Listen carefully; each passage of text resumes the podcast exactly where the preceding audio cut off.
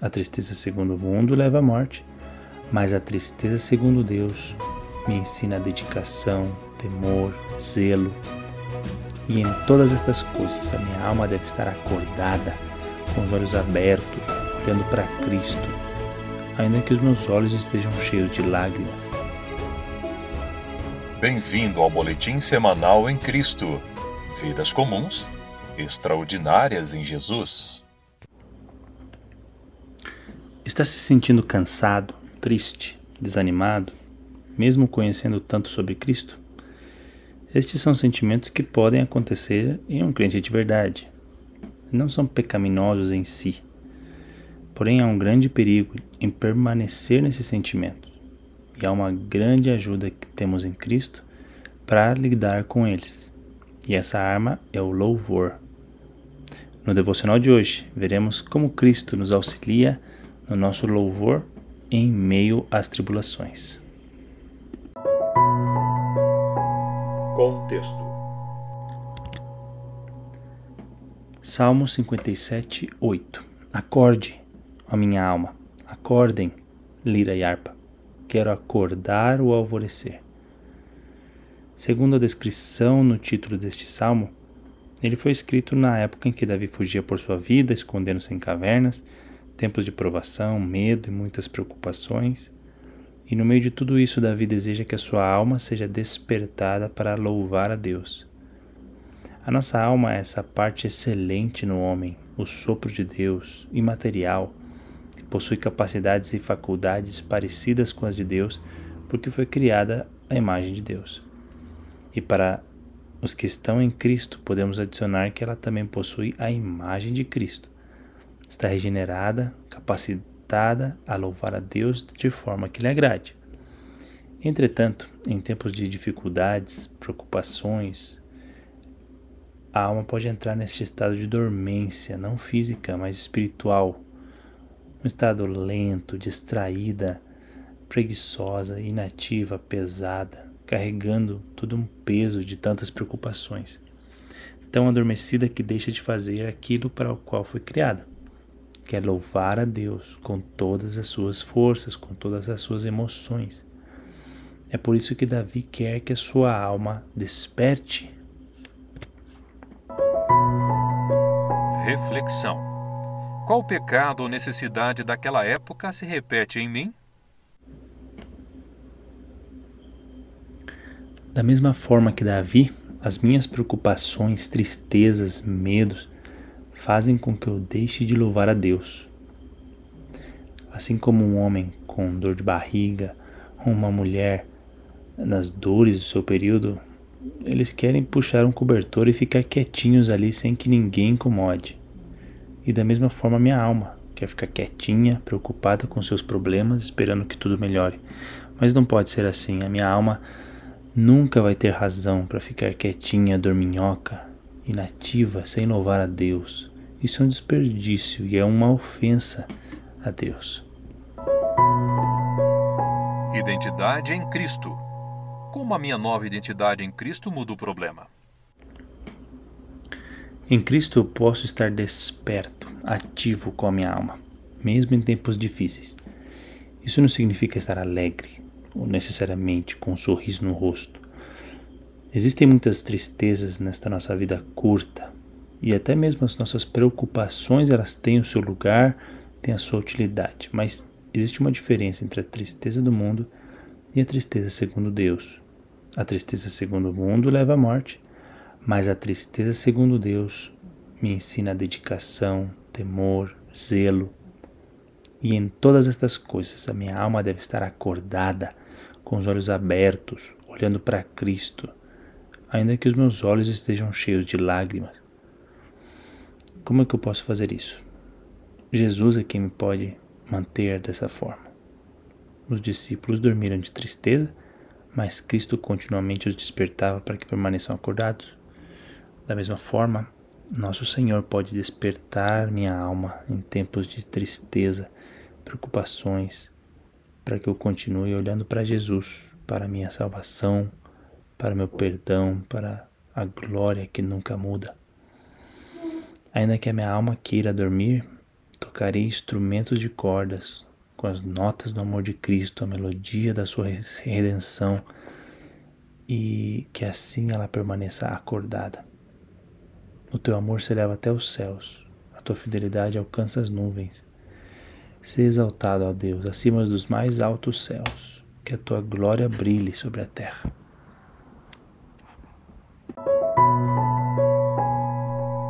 Seja prático. Tendo aprendido essas coisas, o que direi agora? O que devo fazer? Necessito de alguma coisa? O que sinto que quero fazer?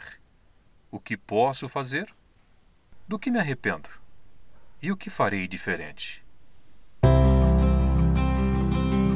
Pare um minuto agora para pensar no que foi dito e colocar em prática na sua vida.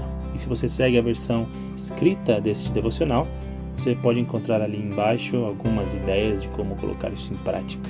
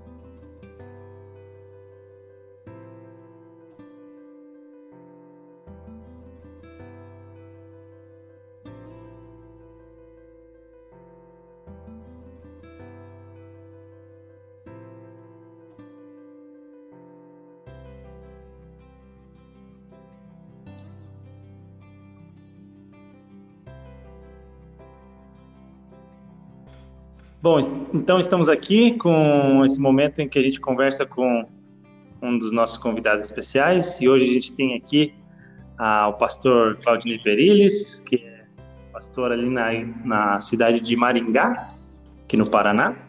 Pastor, pode se apresentar, falar um pouquinho sobre o senhor? Pastor Claudinei Periles, minha esposa Heleneil, temos dois filhos, Fernanda, com 21 anos, e o Abner, que vai fazer 18 agora este ano, né? Damos graças a Deus, Deus nos salvou no ano de 98, nos deu o privilégio de apoiar o ministério em Mauá da Serra, tendo início de uma igreja ali. Pois Deus nos preparou no seminário Batista Regular do Sul em Curitiba. Em 2008 nós chegamos no campo missionário em Maringá. Então já faz, vai fazer agora dia 13 de maio, há 14 anos que estamos aqui em Maringá. Iniciamos aqui um trabalho missionário do zero.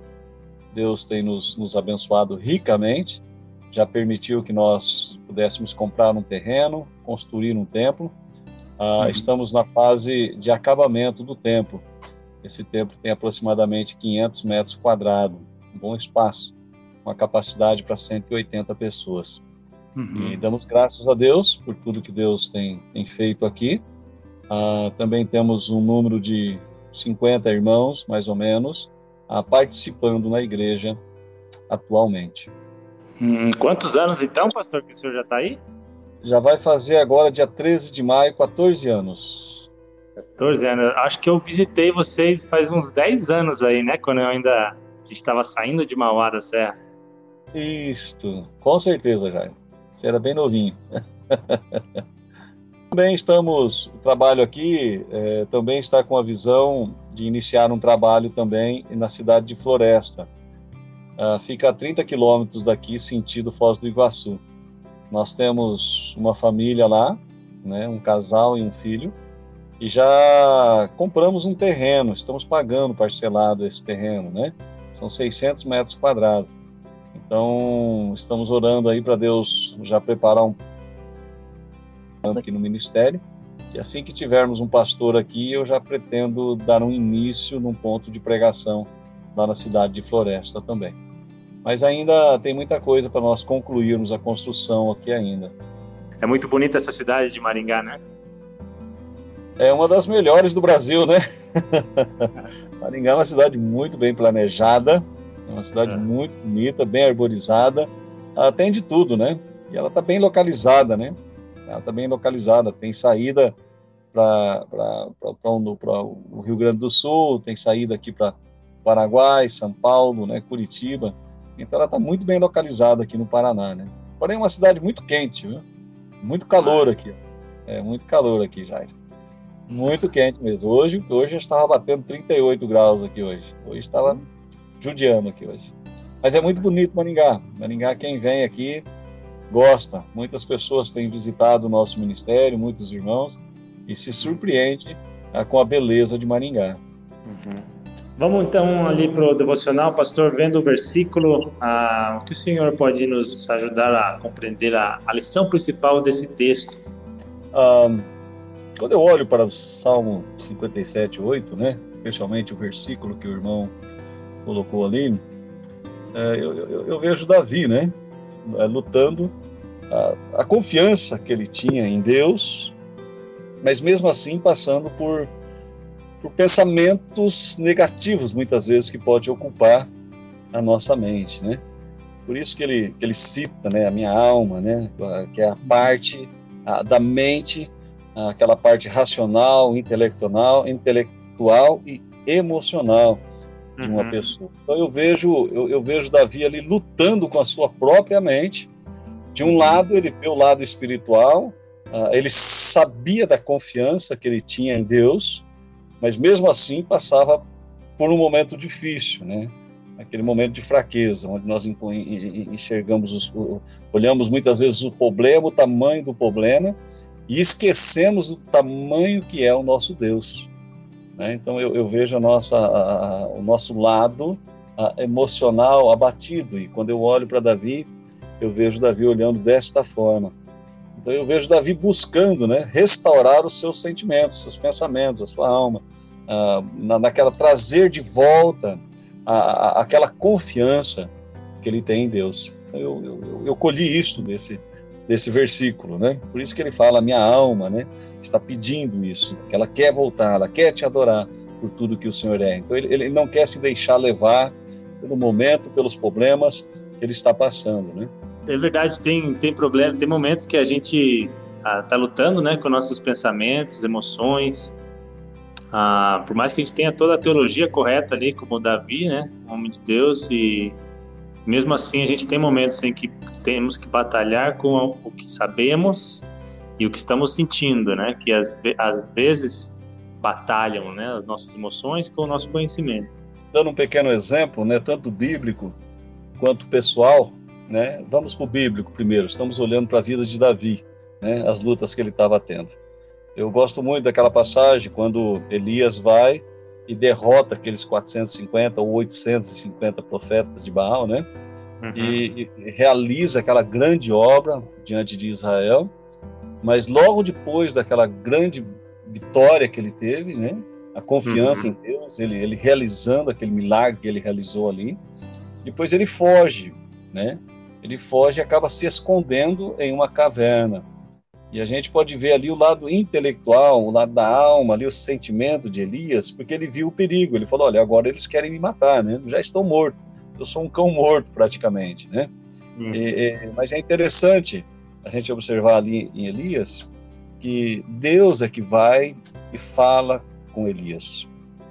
Um, então, olhando para esse lado de Elias e também para o lado de, de, de, de Davi, quando a, sua alma estava diante dos seus problemas e ele tentando buscar em Deus, ele querendo se alegrar em Deus, né?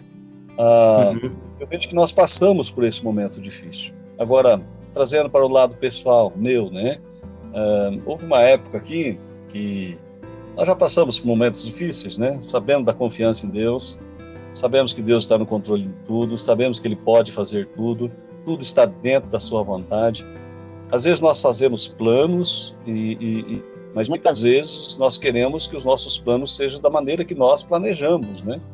E, uhum. e eu me recordo, né, assim, uma, uma época que, não, que eu passei assim por uma grande luta, olhando assim para Davi, olhando para Elias, ah, quando nós chegamos aqui, compramos o terreno é, para pagar em oito anos, e, e, eu via um grupo pequeno ah, na igreja e com tanto trabalho a ser feito, né? Então, uhum. terminar de pagar aquele terreno, pensando na construção. Então, toda aquela preocupação, ela vinha. E aquilo causava a, a, uma certa fadiga, né? Um certo medo ah, como que vai ser, como que não vai ser, aquelas lutas, né? E, e eu me recordo muito que o, o, o que deu força é, foi aquelas horas que eu passei no fundo do terreno, que era o fundo da minha casa, ah, ouvindo a palavra de Deus, relembrando as promessas de Deus, orando e, e, e depositando a confiança, esperando no tempo certo de Deus. Uhum. Então, enquanto nós passamos por momentos assim, Jairo, é, é, é, é, o que nós devemos fazer, sabe? Ter aquela paciência, confiar que Deus está no controle. Às vezes nós precisamos nos aquietar, às vezes Deus permite que nós tenhamos algumas lutas para nós mesmos nos aquietarmos e esperarmos no Senhor. Então, Sim. eu gosto muito de, de, Filipenses 4, versículo 6 até o versículo uh, 8, né? Onde ele diz: Não andeis ansiosos de coisa alguma em tudo, porém, seja conhecido diante de Deus as vossas petições pela oração e pela súplica, com ações de graça. Aí depois ele vem no versículo 7. E a paz de Deus, que excede todo o teu entendimento. Note, ele vai, ele vai trabalhar com a nossa mente, né? E a paz que vem de Deus, que excede todo o nosso entendimento, guardará o vosso coração e a vossa mente em Cristo Jesus. Uhum. Depois do versículo 8, ele nos leva a, a, a, a, tirar os olhos dos nossos problemas e colocar coisas boas em nossos pensamentos. Quando, quando ele diz, versículo 8, finalmente, irmãos, tudo que é verdadeiro, tudo que é respeitável, tudo que é justo, tudo que é puro, tudo que é amável, tudo que é de boa fama, se alguma virtude há e se algum louvor existe, seja isso que ocupe o vosso pensamento. Então, note, ele fala sobre oração, ele fala sobre a paz de Deus no nosso entendimento, e ele fala como nós devemos ocupar a nossa mente. Então, uhum. isso, quando eu olho para Davi, voltando para Davi, eu vejo Davi tendo essa luta, né? Eu vejo Davi tendo essa luta. Ele, ele, sabia no Deus que ele confiava, ele sabia que Deus podia todas as coisas, porém estava no momento de dificuldade e ele estava buscando adorar a Deus, mesmo em meio àquelas lutas que ele estava tendo. Atualmente, agora, né, no presente, eu tenho passado por algumas lutas também, né? Algum, uhum. vamos assim, um cansaço material, vamos dizer, não sei se seria esse o nome. Sim, mas, é, entendo. É você mais se doa do que você recebe, entende? Então eu, Sim, eu tô isso, isso, tanto espiritualmente como fisicamente, sabe? Até eu tenho falado para minha esposa, nós precisamos dar uma, né, a, a ouvir um pouco mais, dar um jeito de ouvir um pouco mais, que nós estamos mais nos doando do que recebendo, né? E isso tem nos trazido uma certa fadiga, então, eu já estou buscando aqui, olhando para esse texto de Filipenses 4, né? É, buscando adorar a Deus em todo e qualquer momento, né? Tá certo, verdade. Sim, boas, boas, bons exemplos. Já, já colocou vários exemplos práticos para a gente ver como pastor, tem usado isso na sua própria vida também e, exemplos que acontecem na, na palavra, né? Uhum. Agora, podemos também saber que Cristo é nosso a, a diferença na nossa vida, porque Ele nos capacita a ter essas emoções corrigidas, pensamentos corrigidos, e podemos clamar a Ele, como Davi tem feito, né? Uma maneira de, de, de, de colocar isso em prática, pastor, que o senhor pode nos ajudar a ver, a, de, de, buscar em Cristo a, a mudança dos nossos, nos nossos, talvez não no nosso problema imediato, mas pelo menos na nossa atitude da nossa alma, como podemos fazer isso? André, eu vou, eu vou dar mais um exemplo prático, posso? Sim, claro, exatamente. Eu me, me recordo, vale. até eu dei uma entrevista e falei sobre isso. Nós estávamos fazendo um trabalho prático com futebol com jovens e a igreja começou a nos ajudar. E no fim das contas só ficou eu e a minha esposa fazendo o trabalho. E tinha dia uhum. que nós tínhamos 40 jovens entre é, 8 e 20 anos participando era um futebol, sabe? Eu dava um devocional e depois nós íamos jogar uhum. bola, sabe? E ficou muito difícil de fazer aquele trabalho, sabe? Porque ficou só eu e minha esposa realizando, meus filhos eram pequenos. E, e eu me recordo um dia que a Lineil, ela esgotou, sabe? Ela esgotou e falou assim: Olha, Cláudio, para mim chega, eu não aguento mais, né? E aí, para surpresa dela, eu, eu disse a mesma coisa, né? Eu falei: Bem, eu também chego, não, não, não, não aguento mais também, vamos parar, né? Vamos deixar o ministério, né? vamos fazer outra coisa, você tem faculdade, eu vou, posso fazer, realizar o meu sonho de trabalhar com caminhão e etc, né? é verdade, você trabalhava bastante com caminhão antes, é verdade, né? Isso. Aí a minha esposa ela se assustou, né, quando eu falei isso, né? O que o Cláudio está pensando, né? É, aí, mas eu falei para ela, falei assim, bem, e quando nós partirmos desta vida, como que nós vamos nos encontrar com Jesus? Entende, gente? Eu falei, quando nós entrarmos no céu, nós vamos hum. olhar para os olhos de Cristo, nós vamos ver as marcas em sua cabeça, né? Eu creio que nós vamos ver as marcas da, da, da coroa de espinho. Uhum. Quando pegarmos em sua mão, nós vamos ver os furos né, dos pregos. E se olharmos para baixo, talvez vamos ver o pé também perfurado com o prego, né? Não sei se vamos ver isto, pelo menos é, é, Tomé viu, né? Uhum. não sei se nós vamos ver também, mas eu. Então, quando eu fico com esse pensamento, olhando para Cristo, Jairo, uma das coisas que me encoraja muito em meio às lutas, dificuldades, talvez olhando como Davi, Davi não teve a oportunidade de ver Cristo, né, no seu sacrifício por nós, mas nós temos, nós temos, nós tivemos e temos essa oportunidade de ver o que Jesus fez por nós. Então, quando nós olhamos para a cruz, é, por isso que Deus 12 diz isso, né? olhando firmemente para o consumador da nossa fé, Cristo Jesus. Ah, Jairo, quando eu olho para Cristo, e é o, é o encorajamento que eu deixo hoje, né, para quem vai ouvir essa gravação. Quando você estiver passando por momentos de dificuldades, vá até o Calvário, né? Uhum. Olhe, olhe para Jesus. Olhe o que Deus fez por nós. Eu sempre falo, Sim. né, até em pregações aqui, eu falo, olha, irmãos, nós nunca derramamos nenhuma, nenhuma gota de sangue e Jesus deu a sua vida por nós. Então, isso nos encoraja a levantar e continuar. E também eu deixo um versículo, é, 1 Coríntios 10. Quando nós estamos olhando para Jesus, nós temos a confiança. Né? Assim como ele venceu, nós também venceremos. Mas 1 Coríntios 10, 13, ela diz assim: Não nos sobreveio tentação que não fosse humana, mas fiel é Deus que não vos deixará tentar além das vossas forças. Pelo contrário, juntamente com a tentação, nos dará um escape. Então, note, uhum. há uma promessa de Deus. E por mais que nós passamos por lutas, tribulações, momentos difíceis, Deus só vai permitir até o momento que conseguimos suportar. Ele vai dar uhum. um escape, né? Então, a prática, na prática que eu deixo aqui, olhando para Davi, e a gente pode olhar isso na vida de Davi, né? Como foi os altos e baixos na vida de Davi, né? É, é, sempre Deus providenciou um escape para Davi. E eu creio que esse mesmo Deus está providenciando escape para aqueles que estão olhando para a cruz, para aqueles que estão confiando na sua promessa e esperando o que Deus vai fazer. Então, na, na prática aqui eu deixo olhar para Jesus e esperar ver o que ele vai fazer. Muito obrigado, pastor. Uma pergunta é, que a gente faz também aqui. É, algum livro ou livros que o pastor esteja lendo no momento? Olha, o último que eu li, né, agora já estou lendo outro, né?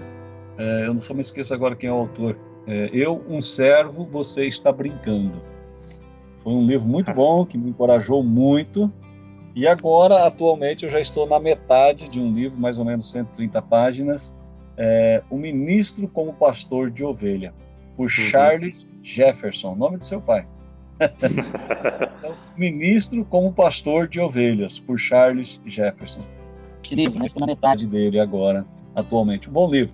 É, eu creio que talvez pelo momento que eu estou vivendo, está sendo muito encorajador uh, lendo este livro. Tá certo, obrigado pelas sugestões. Uma última perguntinha. que caminhão que o, que o senhor dirigia? E o que, que, que, o senhor carregava? Com o que, que o senhor trabalhava lá? Ah, eu trabalhava com 1113, né? Se falar 1113, hoje a turma vai rir, né? Mas na época um Mercedes, era um Mercedes 1113. Carregava de tudo, Jairo, carregava de tudo, né? Cereais, ferragem, o que aparecia, né? Mas eu trabalhei muito pouco tempo com ele, André. É, na verdade, Jairo André, eu trabalhei mais na fazenda, é, levando verduras, né, para Londrina.